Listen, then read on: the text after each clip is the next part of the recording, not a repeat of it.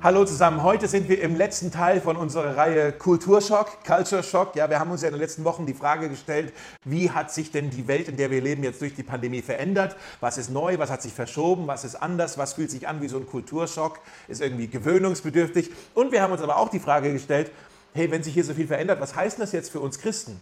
Was heißt das für uns als Gemeinde? Was hat denn Gott jetzt da mit uns vor? Wie möchte er denn, dass wir darauf antworten? Zu was beauftragt uns Gott denn jetzt, wenn sich die Welt um uns herum verändert? Und vielleicht haben wir in den letzten Wochen ja gut aufgepasst und schon festgestellt, dass unser Auftrag oder unsere Aufträge eigentlich unverändert geblieben sind. Die Welt verändert sich, unser Auftrag bleibt unverändert. Wir haben bei Mosaik ja fünf Aufträge, fünf Berufungen oder fünf Ziele, die wir verfolgen. Wir wollen eine Gemeinde sein, in der Menschen Jesus kennen und lieben lernen. Ja, wir nennen das Anbetung, wenn wir unser Leben ganz auf Jesus ausrichten. Wir wollen eine Gemeinde sein, in der authentische Beziehungen untereinander gepflegt werden. Das ist Gemeinschaft. Wir wollen eine Gemeinde sein, in der Leben verändert werden. Das heißt, wir werden verändert durch den Geist Gottes in das Bild von Jesus. Wir wachsen in unserer Nachfolge. Dann wollen wir eine Gemeinde sein, die sich um die Nöte anderer kümmert. Das ist Diakonie, also unser Dienst in der Stadt. Und dann wollen wir eine Gemeinde sein, die Teil ist von Gottes Wirken in der Welt. Ja, das ist Mission oder Evangelisation. Und die ganzen Themen, die wir in den letzten Wochen angeschaut haben, die finden sich hier eigentlich ja wieder. Wir haben über die Einsamkeit gesprochen, dass Menschen immer einsamer werden und dass Gottes Gegenmittel für die Einsamkeit ist eine Familie. Ähm, er möchte die Einsamen eine Familie schenken und deswegen wollen wir Gemeinschaft leben. Wir wollen eine Gemeindefamilie sein. Dann haben wir darüber gesprochen, dass Menschen trauern, dass sie mit Verlusten zu kämpfen haben und dass wir Tröster der Stadt sein wollen. Das ist Diakonie, Dienst an der Stadt. Dann haben wir darüber gesprochen, dass der Ton immer rauer wird, dass wirklich äh, so viele Leute aufgebracht, frustriert und wütend sind. Ja? Und wir wollen darauf antworten mit Sanftmut, das ist eine Charaktereigenschaft von Jesus selbst. Wenn wir mehr und mehr in das Bild von Jesus verändert werden, äh, dann wächst diese Frucht des Geistes, das haben wir uns angeschaut, die Sanftmut, die wächst dann in uns. Ja? Das passiert in der Nachfolge. Dann haben wir uns angeschaut, dass Menschen immer ungebundener sein wollen. In, auf der Suche nach Freiheit wollen sie alle Commitments irgendwie loslassen. Paradoxerweise ist aber nicht das ungebundene, sondern das verbundene Leben, verbunden mit Jesus. In der Abhängigkeit von ihm, da finden wir das überfließende Leben. In der Anbetung, ja, da finden wir das. Und heute geht es um die fünfte Berufung, den fünften Auftrag, den wir als Gemeinde haben, um die Mission, um die Evangelisation. Und das hat etwas mit dem fünften Kulturschock zu tun, den wir uns heute anschauen wollen. Und das ist folgender. Berlin wird immer bunter. Berlin wird immer bunter. Ich meine, Berlin ist ja jetzt schon ziemlich bunt, ist jetzt schon ziemlich multikulti. Ich habe diese Woche nochmal nachgeschaut. Derzeit ist die Statistik etwa so 35 Prozent der Bevölkerung haben einen sogenannten Migrationshintergrund.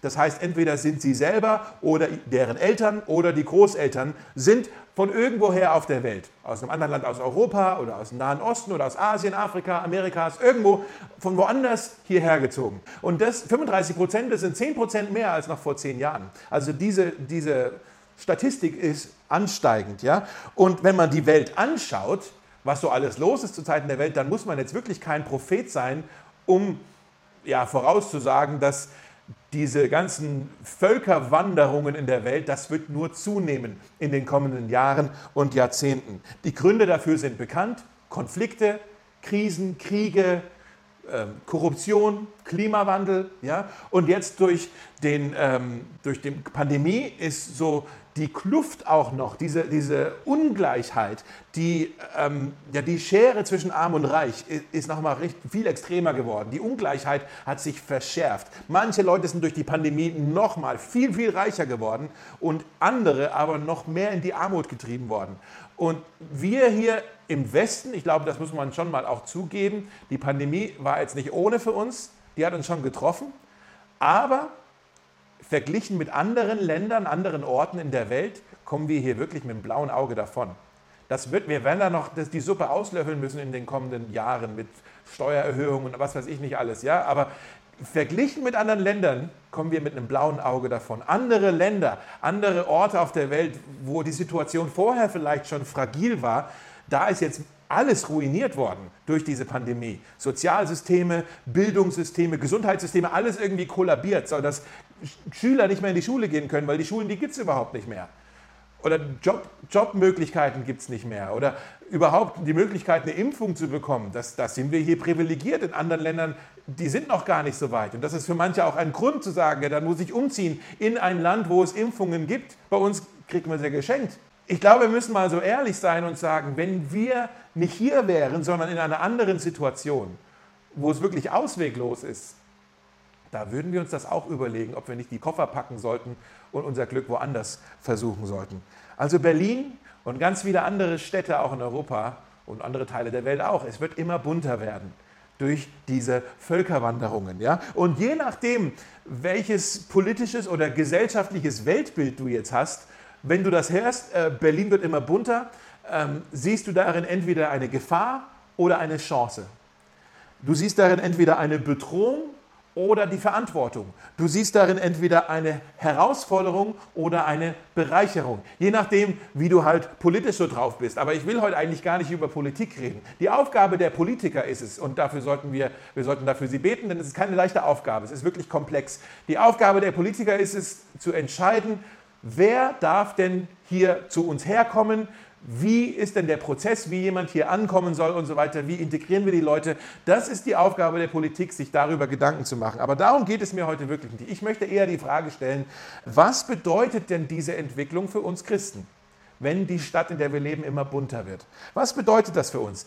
Ich weiß nicht, ob du das schon mal überlegt hast, aber was ist, was, was wenn Gott da dahinter steckt, hinter dieser ganzen Bewegung der Völker und der Massen? Was, wenn er da dahinter steckt, hinter der Völkerwanderung? Was ist, wenn er das ja so irgendwie äh, vorhat, dass, dass Menschen hierher kommen nach Berlin, damit sie hier das Evangelium hören können? Da kommen ja Menschen hierher aus Ländern, die sind seit Jahrhunderten verschlossen für Missionare. Das heißt, da kann keiner hingehen und den Leuten dort von Jesus erzählen. Und jetzt kommen die Leute aber hierher und sie sind hier viel offener für das Evangelium, als sie es vielleicht in ihrem Heimatland wären. Und sie kommen jetzt hierher und das Missionsfeld ist plötzlich bei uns direkt vor der Tür. Bei uns in unseren Wohnhäusern ist fängt das Missionsfeld schon an. Die Mission ist nicht mehr weit weg irgendwo anders. Die Mission ist jetzt plötzlich hier bei uns. Und nicht nur das, viele der Menschen, die hierher kommen, viele Immigranten sind ja wirklich leidenschaftliche Jesus-Nachfolger die kommen hierher und die haben da vielleicht auch eine Berufung, die sie tragen, dass sie uns Deutschen das Evangelium sagen möchten. Uns Deutschen, die wir ja uns, ja, wir sind ja postchristlich, wir haben das ja alles hinter uns gelassen, ja. Und die kommen hierher und die, und die wollen, ich kenne Gemeinden in, in Süd, Südkorea, in, in Kenia, in Äthiopien, in Brasilien, die, die schulen Missionare und Pastoren und schicken sie nach Deutschland, damit hier das Evangelium verkündet wird. Reversed Mission nennt man das, ja. Das, das Evangelium in die Länder zurückgebracht wird, aus denen es mal verkündet wurde. Reversed Mission. Was heißt all das, wenn das alles so ist und Gott da irgendwie äh, dahinter steckt, hinter all dem? Was heißt das? Das heißt, Jesus baut seine Gemeinde. Gott baut sein Reich und er baut gerne bunt.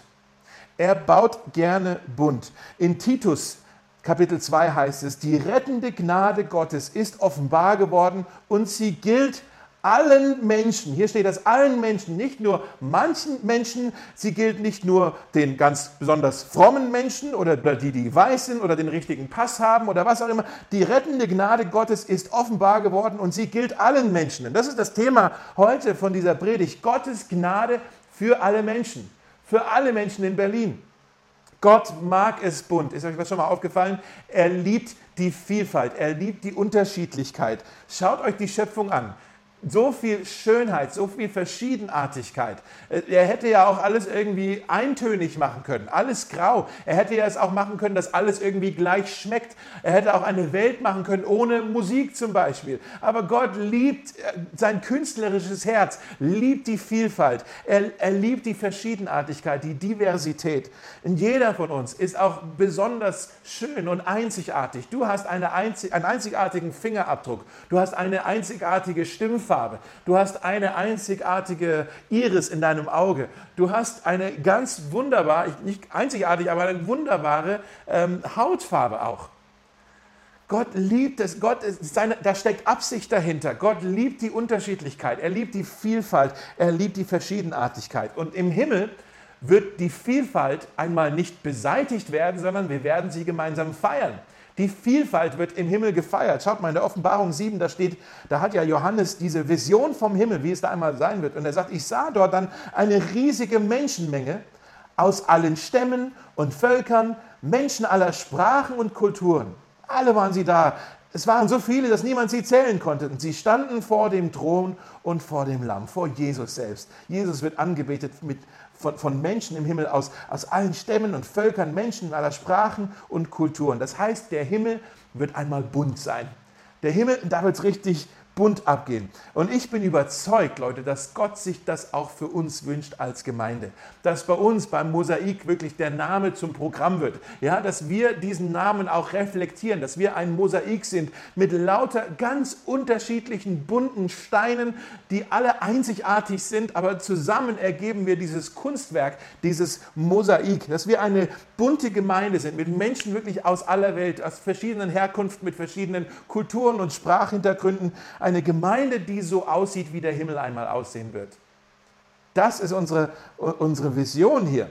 In Epheser 3 beschreibt Paulus diese bunte Gemeinde, diese Gemeinde ohne Barrieren. Und er sagt dann in Vers 10, dass durch die Gemeinde die mannigfaltige Weisheit Gottes bekannt gemacht werde. Das ist ein bisschen ein komisches Wort hier, mannigfaltig. Ne? Das ist das griechische Wort polypoikilos. Und das kommt tatsächlich nur das eine Mal hier im Neuen Testament vor mannigfaltig. Wir finden das Wort aber noch einmal im Alten Testament. Also die griechische Version, das Alte Testament wurde auf Hebräisch geschrieben, aber dann auf Griechisch übersetzt. Und in der griechischen Übersetzung vom Alten Testament finden wir auch noch mal dieses Wort hier Polypoikilos. Und zwar geht es da um den bunten Mantel von Josef. Vielleicht kennt ihr die Geschichte, dass er von seinem Vater so einen ganz bunten Mantel bekommen hat und seine Brüder waren dann neidisch auf ihn. Und dieses Wort Polypoikilos heißt bunte Farben kunstvoll miteinander verflochten. Bunte Farben kunstvoll miteinander verflochten. Und so, sagt Paulus hier, soll die Gemeinde aussehen. Bunt, vielseitig, facettenreich, multikulturell, kaleidoskopisch, ja. Ich habe das vielleicht schon mal gesagt, ich muss das auch immer wieder sagen, ich sage es gerne immer wieder. Ob du weiß bist oder schwarz bist, oder asiatisch bist oder irgendeine andere Farbe hast oder aus irgendeinem anderen Land in Europa oder sonst wo in der Welt kommst, du bist beim Mosaik hier nicht nur herzlich willkommen, nein, wir wollen dich hier haben.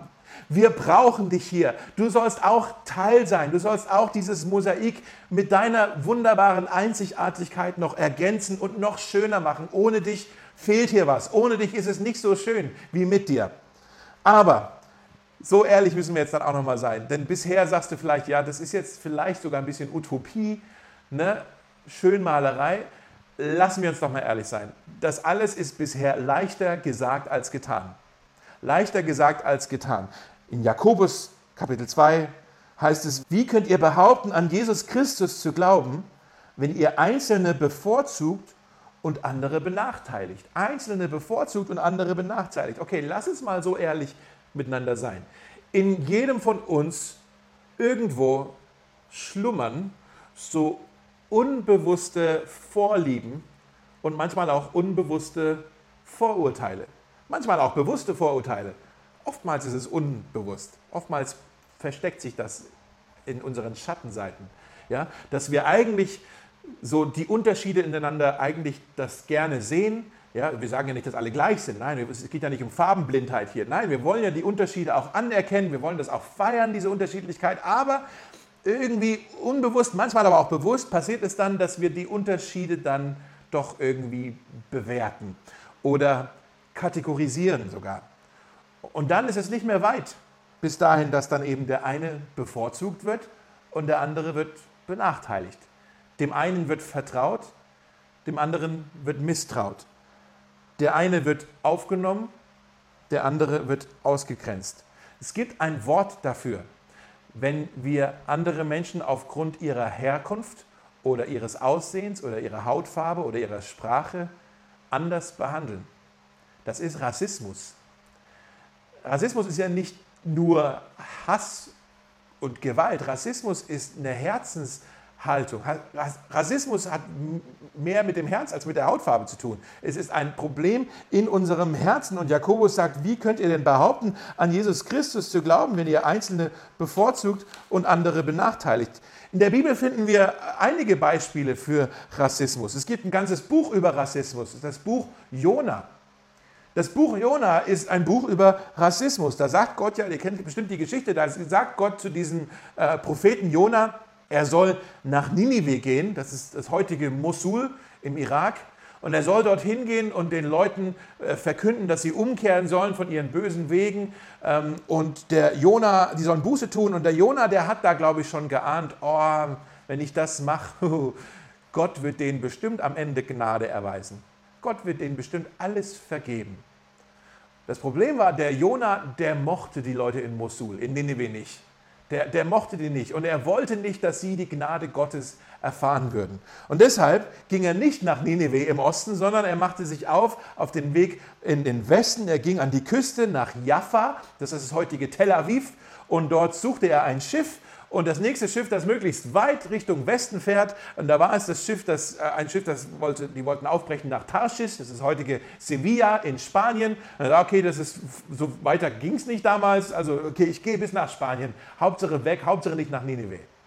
Und ihr kennt die Geschichte, dann war da diese ganze Sache mit der Aktion mit dem Fisch und so weiter. Aber das ganze Buch, da geht es eigentlich um Rassismus, um die Vorurteile von einem Mann, der nicht bereit war, das zu tun, was Gott, zu was Gott ihn beauftragt hat, einfach nur, weil er die Leute nicht mochte, weil er Vorurteile hatte gegen die Leute, denen Gott Gnade erweisen wollte. Und 800 Jahre später, auch in Jaffa, in Tel Aviv, sehen wir wieder einen Mann, der Vorurteile in seinem Herzen hatte. Petrus. Und er bekam hier eine Vision. Und das ist die Bibelstelle, die wir heute schon auch gelesen haben, in der Apostelgeschichte 10. Da ist Petrus, der ist ja jüdisch aufgewachsen, der hat das jüdische Gesetz gelernt. Äh, da wurde ihm gesagt, dass ein Jude mit einem Nichtjuden nichts zu tun haben sollte. Für die Juden damals gab es eigentlich nur zwei Rassen oder zwei ethnische Gruppen. Ja? Es gab die Juden und alle anderen. Alle anderen waren die Heiden. Ja? Egal aus welchem Land, alle anderen sind Heiden. Es gab die Juden, wir sind das auserwählte Volk, wir sind besonders und alle anderen sind die Heiden. Und mit allen Nicht-Juden sollen wir nichts zu tun haben. Das haben die damals so geglaubt und auch umgesetzt. Aber Gott wollte ja, dass alle Völker, nicht nur die Juden, sondern alle Völker das Evangelium hören sollten. Und deshalb redet er jetzt hier zu Petrus in einer Vision. Das sehen wir in Apostelgeschichte 10. Und das ist ein bisschen eine skurrile, ein bisschen komisch, diese Vision. Da sieht er, wie so eine Art Picknickdecke eigentlich vom Himmel runtergelassen wird. Und auf dieser Picknickdecke sind verschiedene Tiere drauf.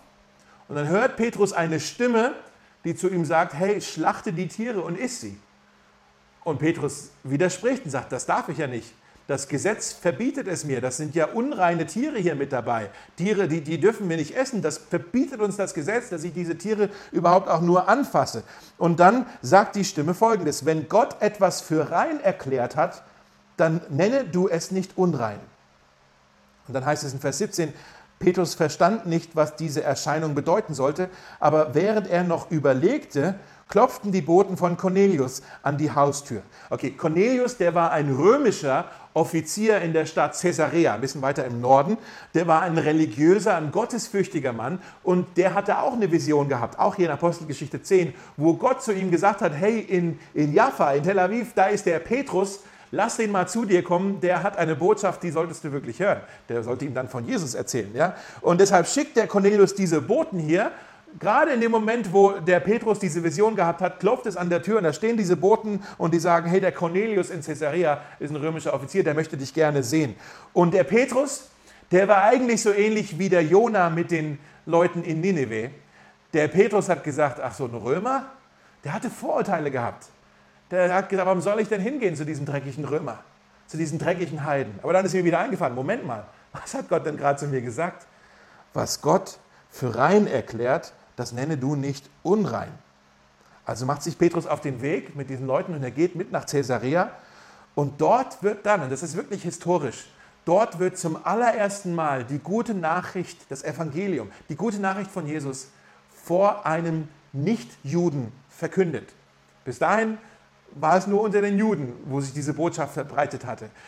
hier zum allerersten Mal stößt das Evangelium auf nicht-jüdische Ohren. Und Petrus erzählt diesen Leuten dort, dem, dem Cornelius und auch den anderen, er erzählt ihnen von Jesus, von den Wundern, und den Predigten von Jesus. Und er erzählt ihnen, dass Jesus am Kreuz gestorben ist und dass er wieder auferstanden ist. Er erzählt hier, ich bin da Augenzeuge davon. Ich habe ihn gesehen, wir haben miteinander gegessen danach. Und dann erzählt er ihnen auch, allen, die an Jesus glauben, werden die Sünden vergeben.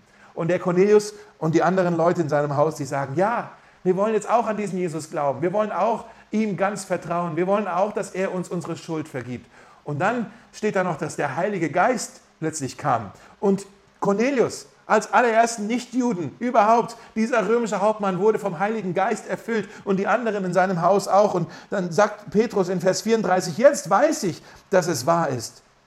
Gott macht keine Unterschiede zwischen den Menschen. Alle Menschen sind ihm willkommen, ganz gleich, aus welchem Volk sie stammen. Und dann ein bisschen später, wer könnte jetzt noch etwas dagegen einwenden, dass sie getauft werden, nun da sie den Heiligen Geist empfangen haben, genauso wie wir auch. Und dann werden diese Leute getauft. Und die Taufe ist ja ein Symbol dafür, dass Menschen aufgenommen werden in die Gemeinde, dass sie dazugehören dürfen. Dass sie, das ist das Ritual, dass sie sagen, wir gehören jetzt zusammen. Du und ich, wir, wir sind beide Teilhaber an dieser Gnade. Ich nicht mehr als du, sondern wir alle sind, sind hier wirklich die Gewinner, weil Jesus uns vergeben hat, weil er uns seine Gnade geschenkt hat. Und auf einmal hat es bei Petrus Klick gemacht. Gottes Gnade ist wirklich für alle Menschen. Und das ist der Wendepunkt in der Kirchengeschichte, der Wendepunkt in der Apostelgeschichte. Das ist eine unfassbare Story. Petrus bekam ja eine völlig neue Perspektive. Und diese Perspektive, die wünsche ich uns auch beim Mosaik.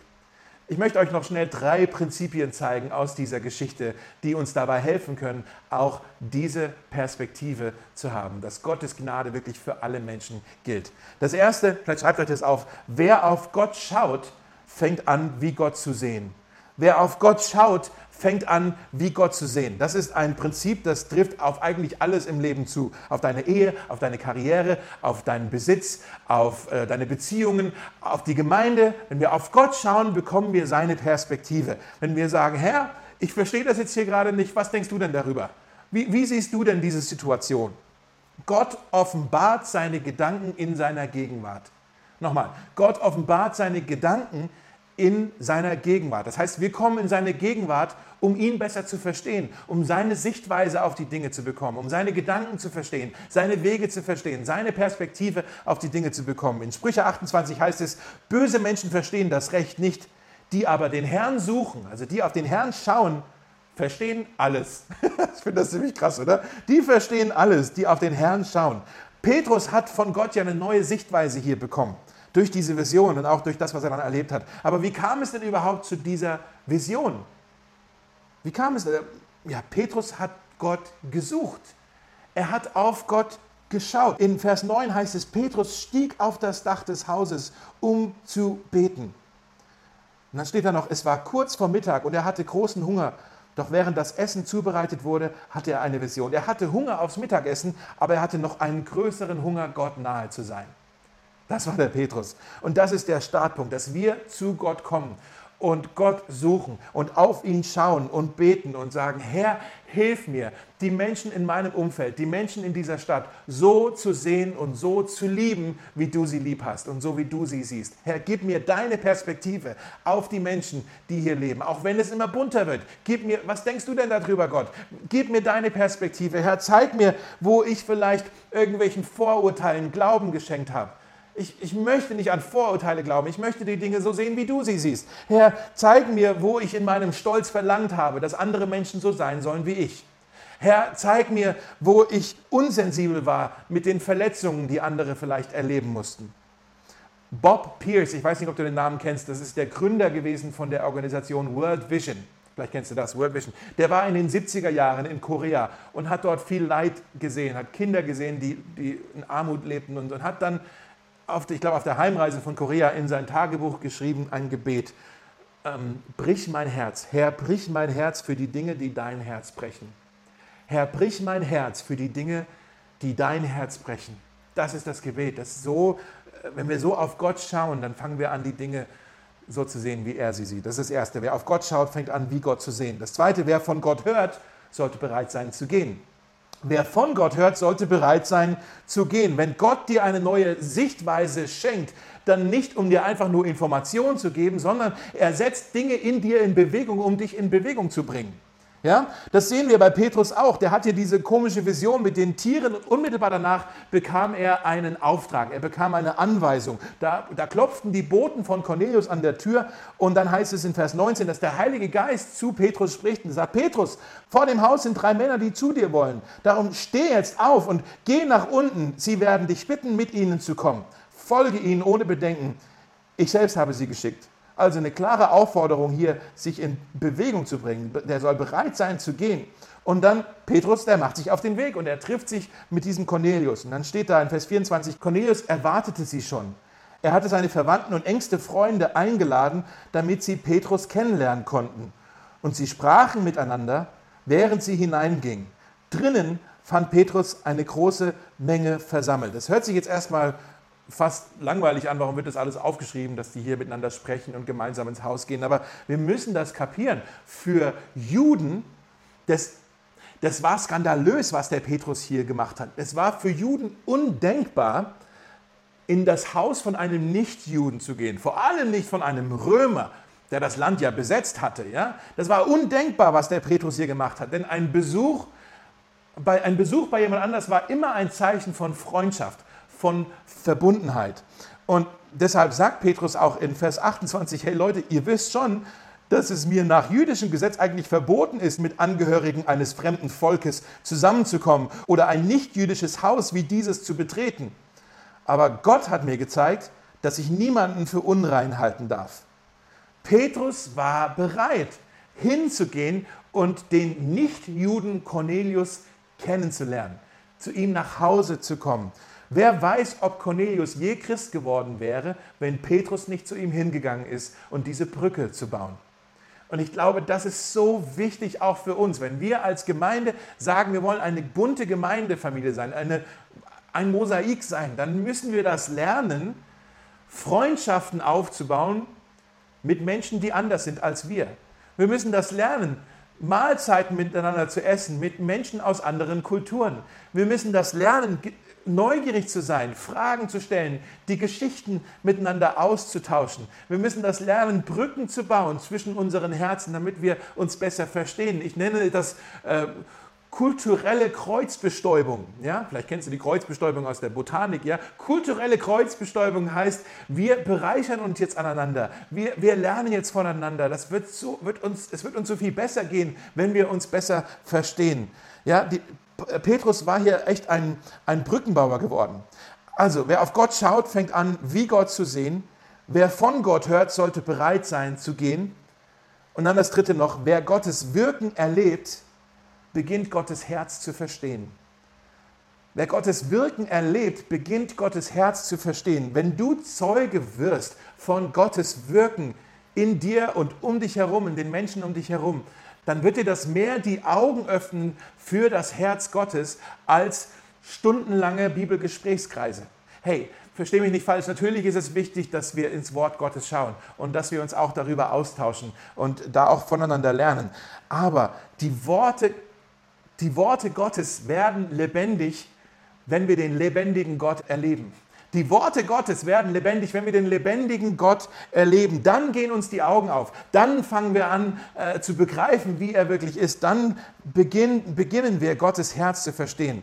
Bei Petrus war es ja so, er hat ein Wort gehört von Gott. Er hat diese Vision bekommen. Cornelius übrigens auch. Cornelius hat ja auch von Gott etwas gehört. Und Petrus muss das ja schon da schon stutzig gemacht haben, dass er gemerkt hat, hey, wieso redet denn jetzt Gott mit Nichtjuden. Seit wann denn das? Was ist denn da los? Hm.